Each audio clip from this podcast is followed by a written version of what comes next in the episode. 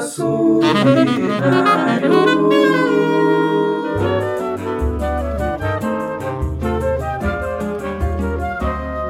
Olá, queridos ouvintes! Estamos começando mais um programa Compasso Binário. Eu sou Ney Souza, violonista de sete cordas, apaixonado pelo choro e aqui comigo sempre meu fiel companheiro Caetano Brasil. Hello, hora do Tchan! Tô na área! Aqui é Caetano Brasil, clarinetista saxofonista, trazendo para você neste podcast compositores daqueles dos mais maravilhosos da música popular brasileira. E hoje a gente vai falar de um nome assim que eu sei que vai no nosso coração direto, que desde que a gente se Direto, conheceu direto. é uma referência assim que a gente falou, nossa, não é possível que você conheça tudo desse cara que você ouve. De quem que a gente vai falar, Ney? A gente vai falar do Maurício Carrilho. Maurício Carrilho que como violonista de choro é com certeza minha maior inspiração pessoal.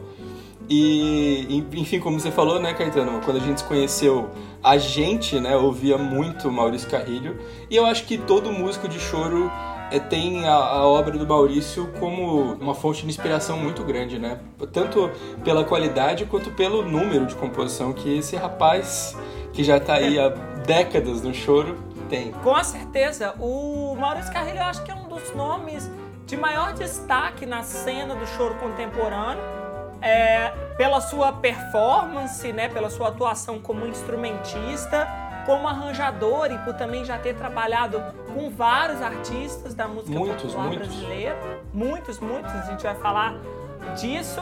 E nessa coisa da exploração da linguagem do choro, né? Acho que a forma como ele consegue se reinventar, tendo já passado de mais de mil peças compostas dentro do universo do choro, é muito mágica e muito sedutora, né? Você pensar que um cara com o É seu possível, estudo- né? Ele, É, ele- exato.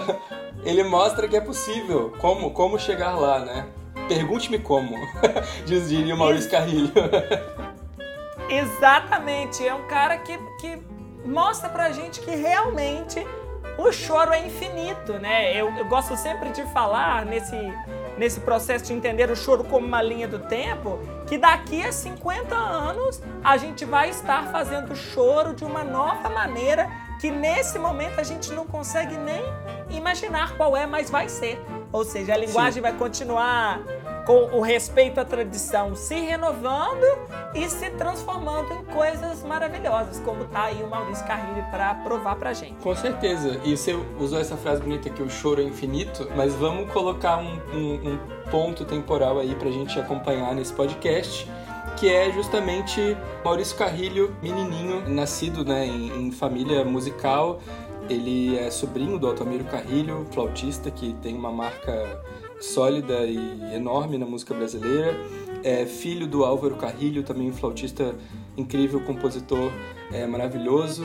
O Álvaro foi o compositor que estreou a, a gravadora do Maurício, a Cari Records, então tem muitas composições incríveis dele nesse disco.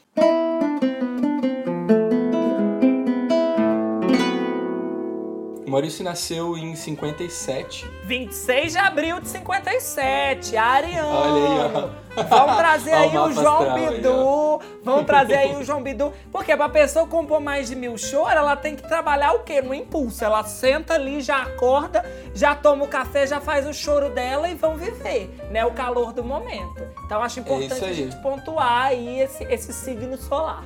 Acorda uma hora mais cedo e faz um choro. Abre aspas, Maurício Carrilho aí, ó. Muito bom.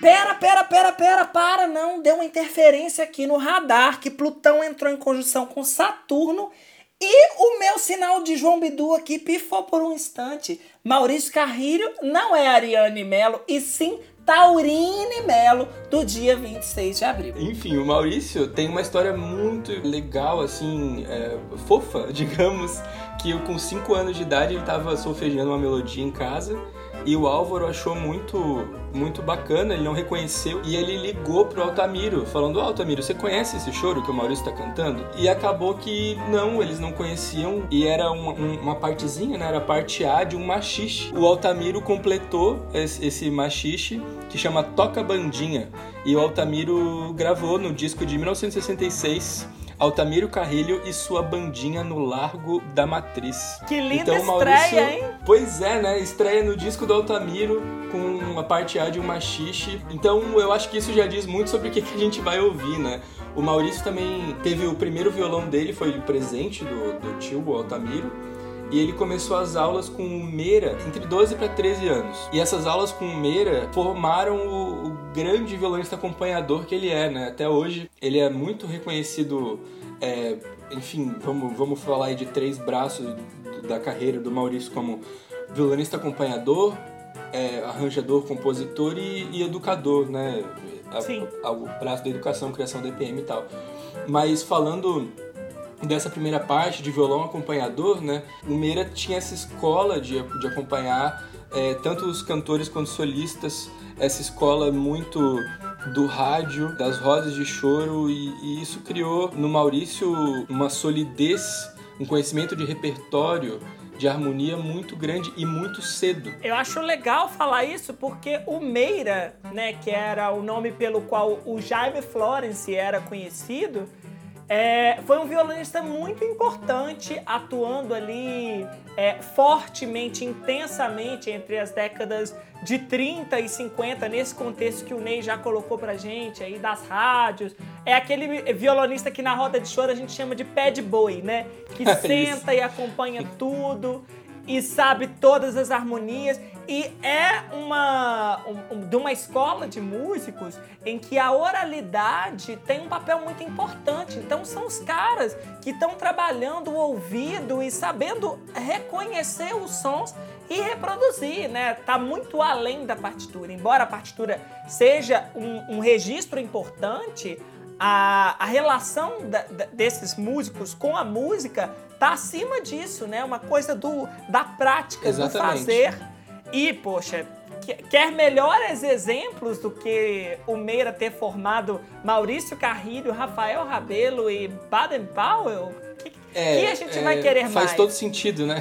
faz todo sentido. O Maurício é uma pessoa muito acessível, assim, ele já foi consultado para vários TCCs e livros e, enfim, ele dá muita informação sobre o choro mesmo, né? E essa transição da escola oral para escola escrita de choro. Ele fala sobre essas aulas do Meira. Eu queria falar um pouquinho pro, pro nosso ouvinte ter uma ideia de como que era um caldeirão de informação essas aulas.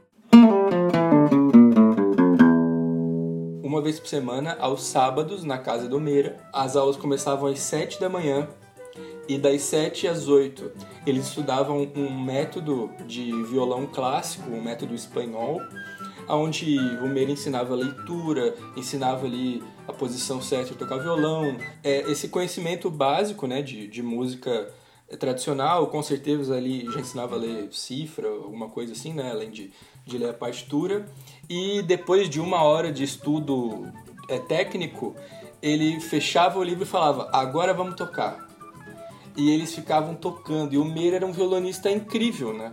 Porque o Maurício fala que ele tocava tudo. Ele tocava choro, machixe, valsa, bolero, música paraguaia, tocava as canções né, mundiais, né, vamos falar é, canção francesa. Imagina você ser formado por esse cara que é uma fonte de, de música boa, solando para você acompanhar de ouvido, sabe?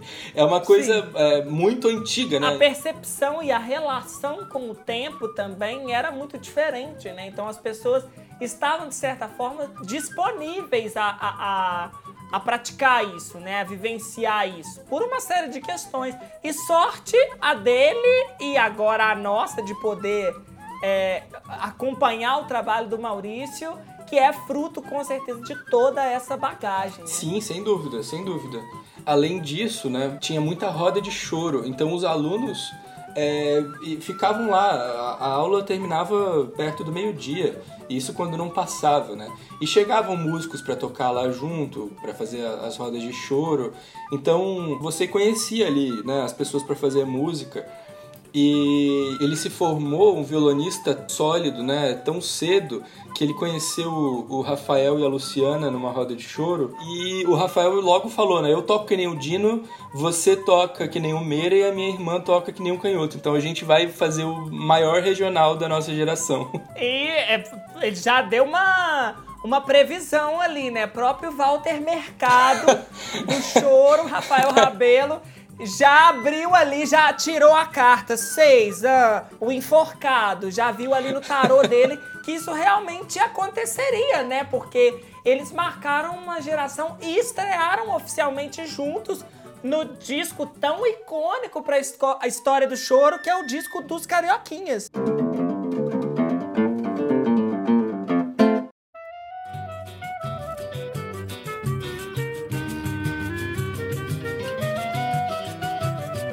Sim, os Carioquinhos no Choro, que marcou, né? Um disco que a gente ouve para tocar em roda, a gente toca em roda. É um disco que, que tava lá, né? Maurício, Rafael, Luciana, é, como participação tinha o Zé da Velha, é, Luiz Otávio estava como compositor, Luiz Otávio Braga, né, violonista, para o nosso ouvinte que não é da música reconhecer. Hoje ele é professor universitário, é, também grande carreira na música. Então é um disco é, de, de uma juventude que estava levando a música muito a sério e que hoje, né, é, é muito visível isso, porque é, todos têm uma carreira notável dentro do show. É legal falar que eles inauguraram é, a possibilidade de, show, de tocar choro para uma geração que poderia ter se perdido, né? O choro, através da sua história, vive períodos de altos e baixos, né? De extrema popularidade e de quase ostracismo. E aí, nessa, nesse ano de 77, né, na década de 70, a gente tem, eu acho como dois marcos importantes da retomada da, do choro, né, da retomada da popularidade do choro, tanto com o disco dos Carioquinhas quanto com o primeiro Festival Nacional de Choro, que o Rossini Ferreira ganha com a composição Ansiedade, que inclusive tá nesse disco. Isso, tá no disco, eles gravaram no disco. Então as coisas vão andando, né? E o Maurício aí, na sua juventude, já se firmando como um dos principais é, violonistas de acompanhamento da, da sua geração. Vale a pena a gente fazer um, um recorte aqui do programa para falar também dos discos do Maurício como acompanhador, porque ele ele é um violonista incrível, um, um melhor acompanhador é, na, na, na, minha maneira de, de apreciar né, como o violão é tocado. E eu acho que tem alguns discos que colocam o Maurício é, nesse primeiro plano junto com o cantor. Os discos que ele gravou com o Marco Sacramento, então, tanto o disco A Modernidade da, da Tradição, que é de 94, quanto o disco Saravá Baden Powell, com a Clara Sandor em 2002, são discos que, que são uma aula de violão, assim, é, introdução, é, tem momentos, é, tem dinâmica, tem rítmica, e principalmente no Saravá Baden Powell eu acho que é um talvez o disco que mais me ensinou violão, assim, violão de acompanhamento. Eu acho legal fazer esse link, né, como a gente falou, do Meira, que também foi professor do Baden. O violão do Maurício tem muito a ver com o violão do Baden, né? Tem uma, uma inspiração direta, é, é, é nítido isso. E é legal falar também porque a gente naturaliza dentro da escola do choro a coisa de falar violão, violão, mas que o Maurício Carrilho toca principalmente violão de sete Isso. cordas. É, né? na, na... E, e... ele passou a tocar violão de sete cordas, na verdade, nos anos 2000, em 2001. Até então ele tocava seis cordas, né? É, é, mas, mas, claro, ele é com certeza desde então visto muito como violonista de sete cordas, porque ele só tocou sete cordas depois disso, né? É muito difícil ver um uhum. tocar seis cordas. É, e, e, você também comentou, é, pô, o Meira deu aula pro Baden, o Baden é uma grande influência. Isso não só é corretíssimo, quanto o Maurício disse em entrevista, uma frase também que eu nunca esqueci: minha maior influência, né, em primeiro lugar, é o Baden Powell e em segundo e terceiro também. Então ele deixa muito claro que Uau. ele ouviu tudo do Baden, tirou tudo do Baden, ele entendeu o Baden a ponto de gravar essa obra-prima que é o Saravá Baden-Powell. Então ouçam, ouçam que é um primor de canção, né, de voz, de violão e de percussão. O Marco Suzano está tocando percussão nesse disco e é excelente.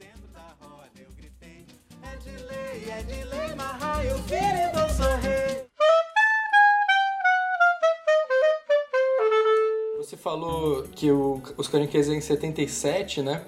E eles já tinham um, uma maturidade musical tão grande que um, um outro marco aí na, na carreira do Maurício é o início dele é, como arranjador, né? Então, em 78, ele tinha 21 anos, é, a convite da Nara Leão, ele dividiu os arranjos do disco da Nara com o Roberto Menescal, o disco E Que Tudo Mais é Pro Inferno. E ele diz que arranjar, é, começando com esse trabalho com a Nara, é, fez ele é, ter um, como uma característica de arranjador prestar atenção nas letras, levar isso em consideração na hora de, de fazer uma, a textura né, para o arranjo.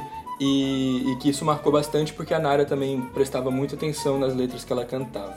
E esses detalhezinhos é, que a gente descobre pela vida sendo um violonista curioso, Caetano. Porque eu sei que você, tem essa coisa com a Nath, eu tenho com o Maurício, eu gosto muito dele. E eu, eu ganhei uma revista da minha mãe quando eu tava começando a tocar violão, que ela achou num sebo, que a capa é do João Bosco, mas ela chegou e falou pra mim assim, né? Pô, imagina o João Bosco, que é um artista super mega conhecido da, da música brasileira. E aí tinha uma entrevista com o Maurício na revista, né? Ela falou assim: "Meu filho, eu comprei para você que tá estudando violão por causa do Maurício Carrilho". então, ela nem olhou a capa Uau. do João Bosco, ela falou assim: "Ó, esse é esse rapaz que você fala tanto". então tá aqui.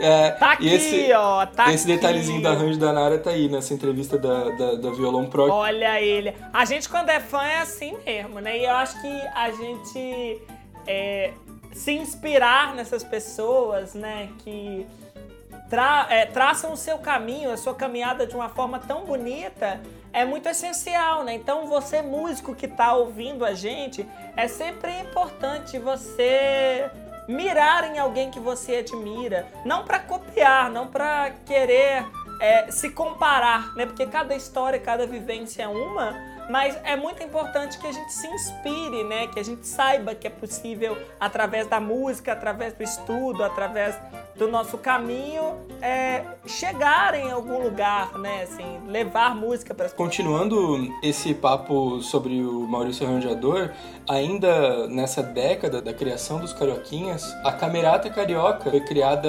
logo em seguida e esse contato que o Maurício teve com o Radamés mudou muito é, a visão que ele, que ele tem sobre, sobre arranjo, né? Tanto é, com certeza de ouvir, né? Que a gente a gente ouve essa referência musical no, se, por exemplo, se, se, eu não soubesse que ele conheceu pessoalmente o Radamés, né, dá de saber da música, né, do, Sim. Do arranjo. Com certeza. É, mas ele relata mesmo que ele, o, o Radamés era um cara que falava e incentivava muito os mais novos a tirarem os arranjos. E o Radamés tinha esse contato com o pessoal mais novo, né? Se você quiser saber mais sobre Radamés Gnatali, ouça nosso episódio piloto do Compasso Binário. Vocês vão amar, tá lindo, tão lindo quanto esse. Continuem acompanhando, porque a gente vai trazer essa série maravilhosa nessa primeira temporada sobre os compositores da música popular brasileira. Falar em compositor, eu queria contar um pouco dessa história discográfica do Maurício, né? É, onde ele começa a, a, fazer os seus próprios álbuns, né? Sai dessa, dessa posição de sideman, né? De estar tocando dentro de um grupo e começa a fazer o, a gravar seus próprios discos e aí ele tem um disco que é até pouco conhecido e acho que é onde oficialmente aparecem as primeiras composições dele, né? Tirando esse, esse fato curioso aí do, do da, da música que ele solfejou quando era criança, que é o disco que ele gravou ao lado do João Aquino, que é um outro Nossa, João de é Aquino, que é um outro violonista. É um disco de 85 e aonde a gente vê as primeiras coisas do, do Maurício que, curiosamente, nesse disco, não estão tão relacionadas com o universo do choro. É, a sonoridade é diferente do que a gente vai ver né, mais pra frente na carreira do Maurício, mas é um disco excelente.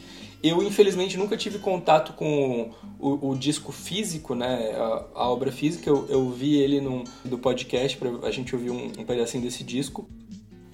É, se tiver, eu, eu recorto um pedacinho e coloco no fundo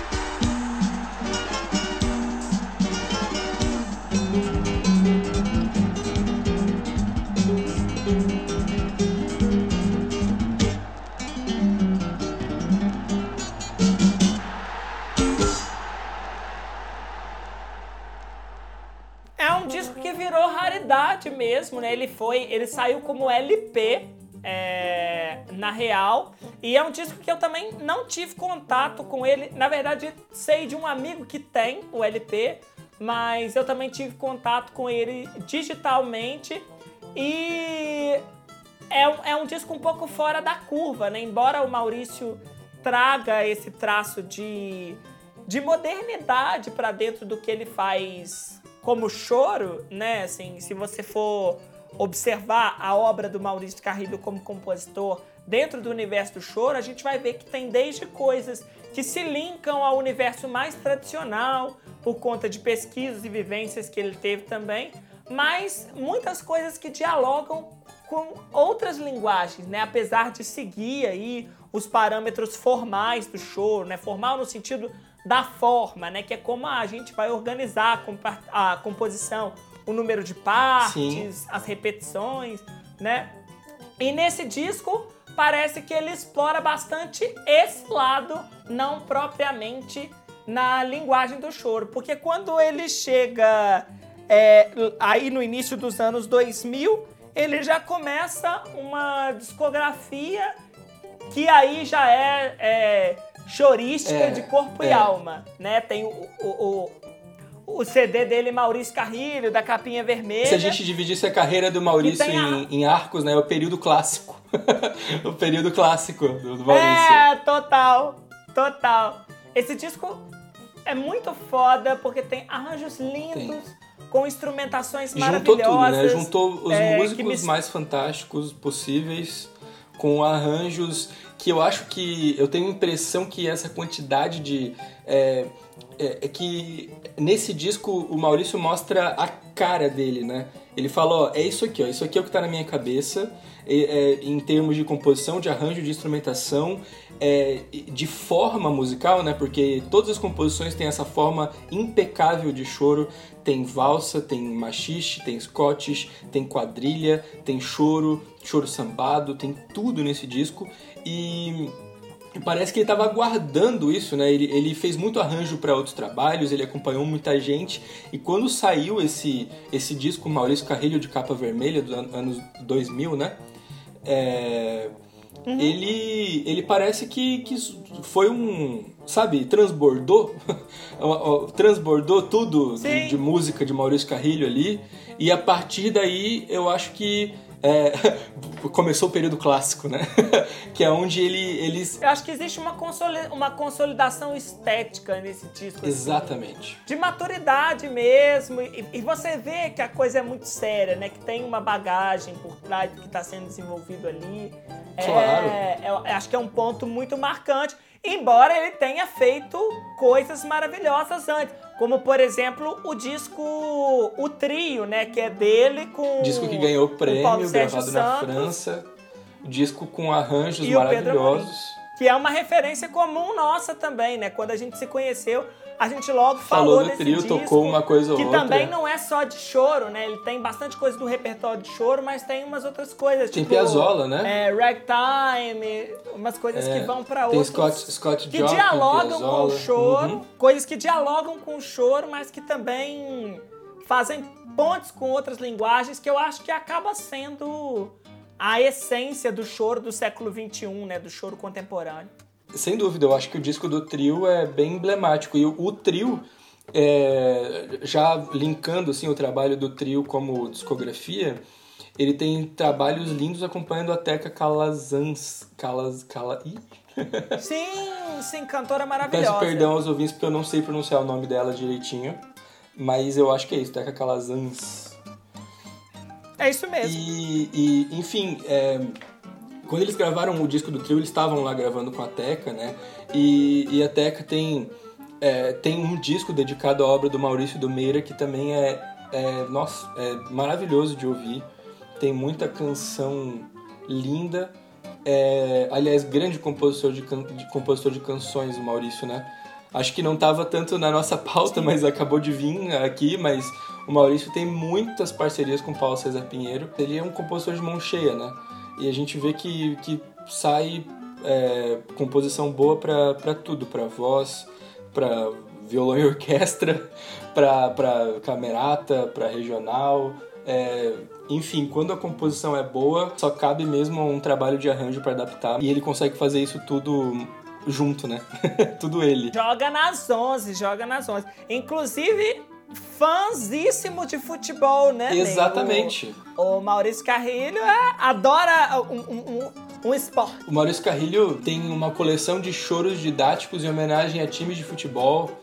Ele tem, ele tem essa relação também muito íntima com o futebol. Times de futebol da segunda divisão do Campeonato Tudo. Carioca. É importante fazer esse recorte aqui, porque você tá achando que você vai lá, vai achar um Flamengo, um Botafogo. Ele falou não para não dar briga, que fez não ia tudo. ter um time de coração de, do fulano do ciclano, ele fez da segunda divisão, amor. Eu tô falando da pessoa que é real a, a, amante dos esportes. O Maurício é um colecionador de, de botão, de futebol de botão. Ele faz os botões dele, inclusive. É, restaura e tal. É um barato isso aí.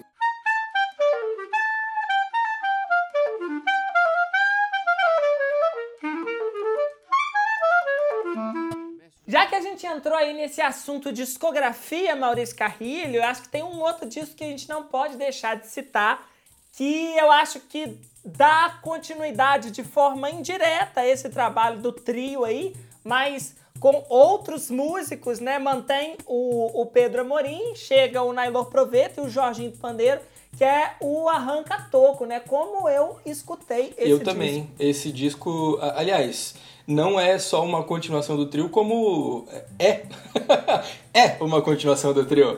Porque o trio ia fazer uma turnê no Japão é, e o Paulo Sérgio não podia, então eles chamaram Proveta.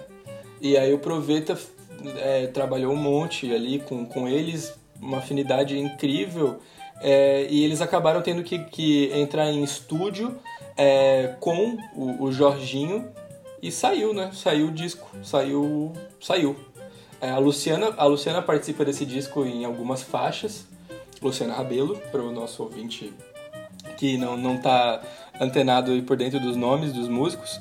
É, mas aqui a gente está falando de um quarteto que consumiu choro a vida inteira, né? Então esse disco é, é liberdade artística no choro destilada. Eu acho que é um um belíssimo. Nossa, vou tatuar essa frase aqui não é? no meu braço. Já esse, esse disco é isso, cara. A primeira parte de Cochichando, eu acho que o Maurício não dá um acorde. O violão, que é o instrumento harmônico, né, que, que se sobressai, começa só no contraponto. E, e aquilo nada pensado, né? Claro, é, é, como eu falei, liberdade, né? Vamos tocar os clássicos de choro que a gente toca na nossa vida inteira então você começa a tocar eu vou te acompanhar. E é isso, já, já sai no contraponto, já sai com ideia. É, é, incrível, é incrível esse disco. Esse disco é demais, assim, para quem quer ouvir improvisação na linguagem do choro, é um disco essencial que mistura esses clássicos aí com algumas autorais, é, principalmente do Maurício, e que a gente podia tocar uma pro pessoal ouvir. O que, que você acha? Claro, vamos, vou, vou, adorar. Qual música do Maurício nós vamos tocar? Bora de Aproveita na Madrugada? Bora, Aproveita na Madrugada, então.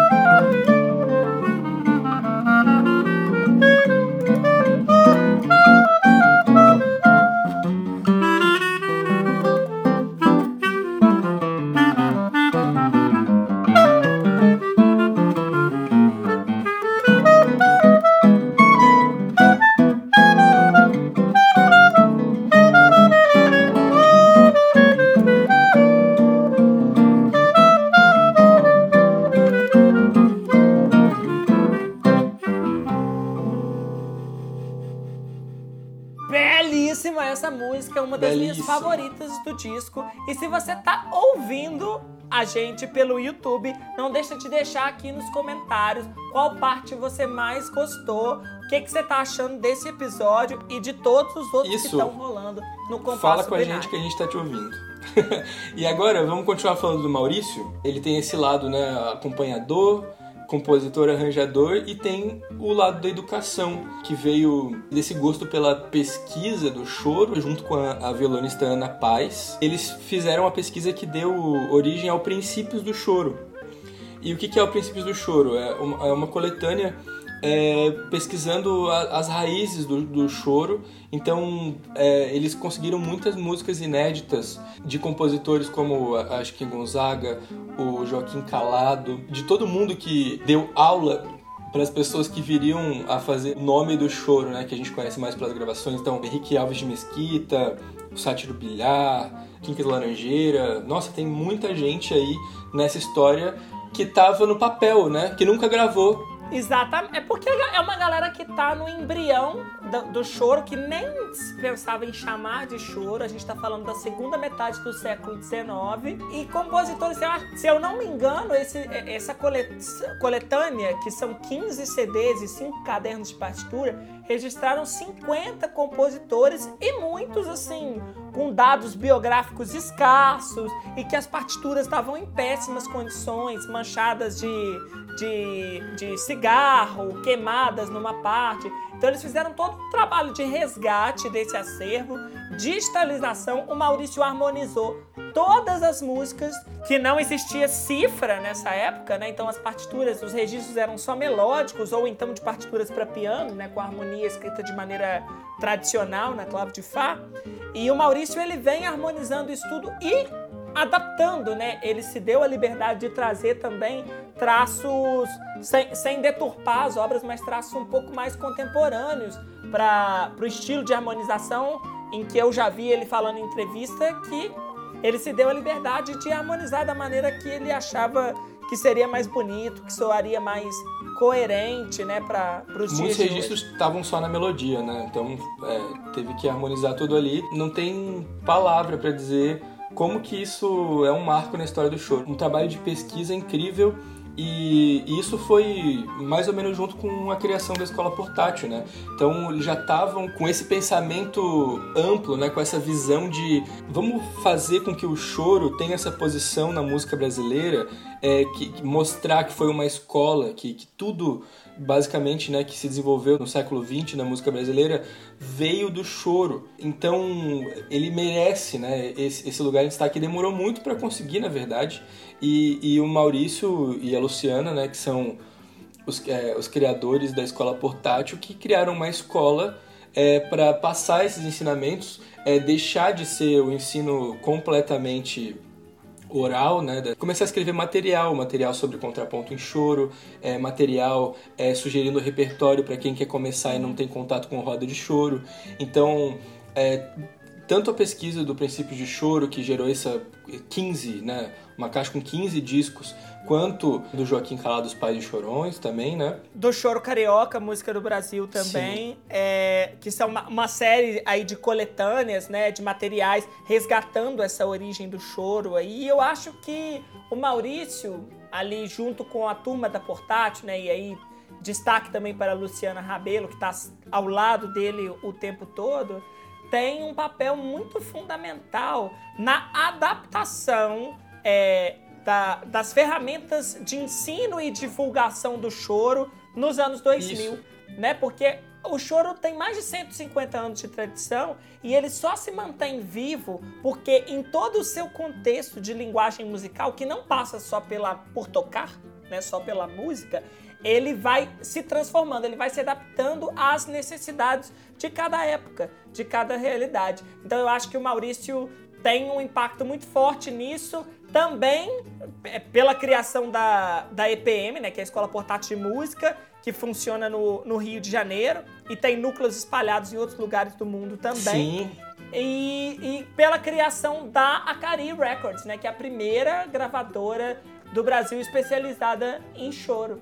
Sim, e a Cari Records, como a gente já comentou na, na primeira parte do programa, que teve seu disco de estreia, o Álvaro, o disco Álvaro Carrilho, né, do, do pai do Maurício. Esse disco é lindo. Eu espero que vocês estejam tomando nota aí de tudo que, cê, que a gente está falando, que muitos desse, desses álbuns estão disponíveis nas plataformas digitais. Vocês podem acessar, eu sei que vocês assinam Deezer, Spotify.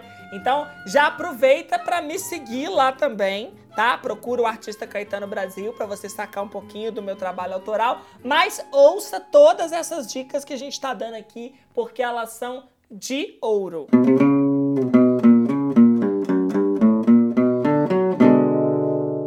Um outro disco que saiu pela Acari Records já em 2007, que eu acho que representa uma virada de página na história do choro contemporâneo, é um disco do Maurício Carrilho chamado Choro Ímpar, que sem brincadeira, acho que tá entre os três discos que eu mais ouvi na vida, assim, furou é, o tanto que eu ouvi. Mais uma vez o Maurício mostrando o lado compositor e arranjador e violonista dele, né, que é, grava marav maravilhosamente bem e, e sempre acompanhado do, dos melhores músicos. Então tá lá, Proveito, Toninho Carrasqueira, Arismar do Espírito Santo, o Marcos Tadeu gravou todas as percussões desse disco, é, Luciana, Cristóvão Bastos, todo mundo dando um show e, e fazendo tudo soar perfeito, né?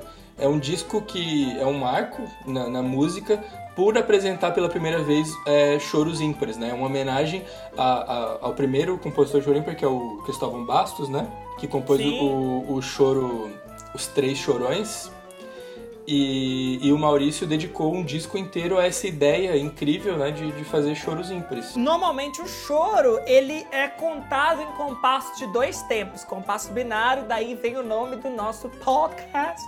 O que significa que quando você tá no ritmo do choro, você pode separá-los em tempos fortes e fracos alternados. Então, um, dois, um, 2. O que o Maurício Carrilho propôs é alternar esse pulso, é mudar esse pulso para compassos ímpares, de 3 tempos, 5 tempos, 7 tempos, 9, chegou até 11. Então, isso é um desafio, né? Porque a gente está tão viciado e acostumado com o compasso par dois ou quatro tempos, que quando você pensa em, em, dividir uma música em sequências de sete, pode soar muito estranho, mas a genialidade mora aí na forma como ele conseguiu deixar tudo natural na composição e com esse Dream Team tocando as músicas. É, e a gente lembrando, né? Choro é uma música extremamente rítmica, né?